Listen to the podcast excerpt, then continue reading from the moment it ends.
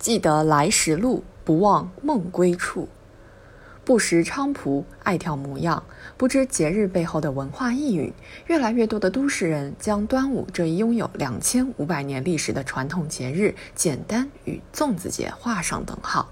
如今，每逢清明、中秋、端午等传统节日，都会引发一波文化反思。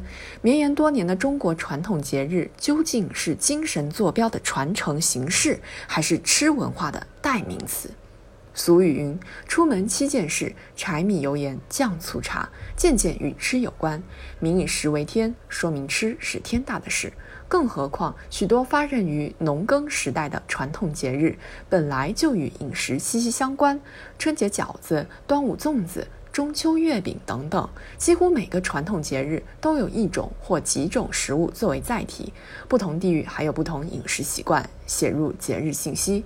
舌尖上的节日，用味蕾记载节日传统，并没有问题。问题在于主次颠倒，传统节日只剩下吃。比如刚刚过去的端午节，有人只知道它与屈原有关，至于屈原何许人也，并不是十分清楚。有人只惦记着吃粽子，却不了解为什么要吃粽子。屈原五月五日投汨罗江而死，楚人哀之，遂以竹筒注米，投水祭之。梁吴君续其邪迹，知道吗？有人只想着端午节放几天假，计划着小长假出去游玩，而不了解节日设置的意义。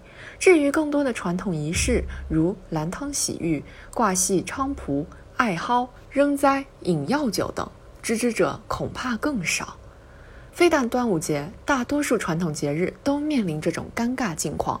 除了吃喝玩乐，传统节日难以激起更多的文化记忆，反倒是一些洋节被许多人津津乐道，过得有滋有味。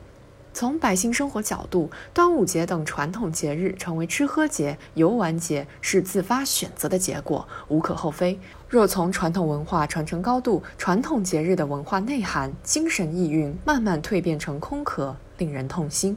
十多年前，当韩国江陵端午祭将申报联合国教科文组织人类非物质文化遗产代表作名录的消息传到端午节真正发源地，人们为之震惊。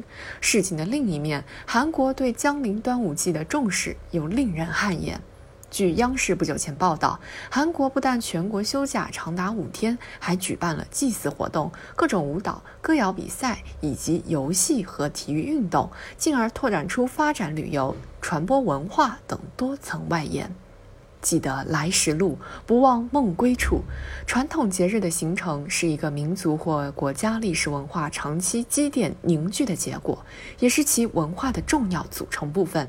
从这些流传至今的传统节日风俗里，后人不但可以清晰地看到古代人民生活的精彩画卷，发现传统文化的无限魅力，同时还有教化人心、提升文化认同感的功用。纵观中华传统文化，历经几千年，仍然历久弥新，不断焕发新的光芒。传统节日功不可没。譬如春节贴春联，古人把符咒刻在桃木上，用来驱邪，后来便慢慢演变为经典，祖训写在桃木上，以警示后人，垂范子孙。中国人无论走到天南地北，过年都要贴春联，而且一看到大红春联，便有了过年的心情。这就是深入骨髓的中华文化与身份认同。中华文化积淀着中华民族最深沉的精神追求，包含着中华民族最根本的精神基因，代表着中华民族独特的精神标识，是中华民族生生不息、发展壮大的丰厚滋养。优秀传统文化是一个国家、一个民族传承和发展的根本。如果丢掉了，就割断了精神命脉。从这一高度认识传统节日意义，传承并光大之。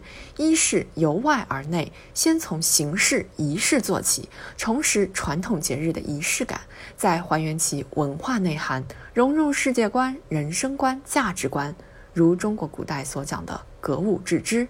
二是由内而外。从传统节日的内涵入手，深挖节日深层意义，拓展中传承，传承中拓展。